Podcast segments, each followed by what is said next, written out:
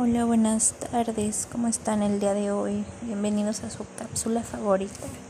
El día de hoy tenemos como tema protección disfrazada de censura.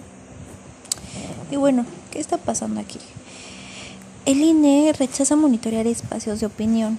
Esto nos habla de que serían monitoreados 1.420 noticieros de radio y televisión. Esto con con el fin de que no se difunda información en materia de género que caiga en la cosificación de las mujeres. Realmente yo veo esto como censura, pues el INE solo debería de encargarse de organizar los procesos electorales con efectividad. Incluso AMLO opina que rechaza que el INE tenga un tablero en donde se quiere exhibir que fulano de tal dijo tal cosa a favor o en contra de tal partido o gobierno, pues no es una práctica que arroje un viento de libertad esto empieza a retumbar, por el contrario, el autoritarismo, algo que me parece totalmente coherente.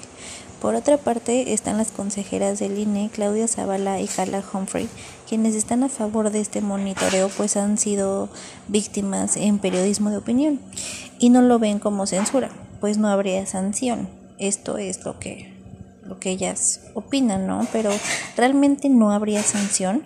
¿No les parece el hecho de que monitorear columnas, que hasta su nombre lo dice, son de opinión, sería censura? Se los dejo a su criterio.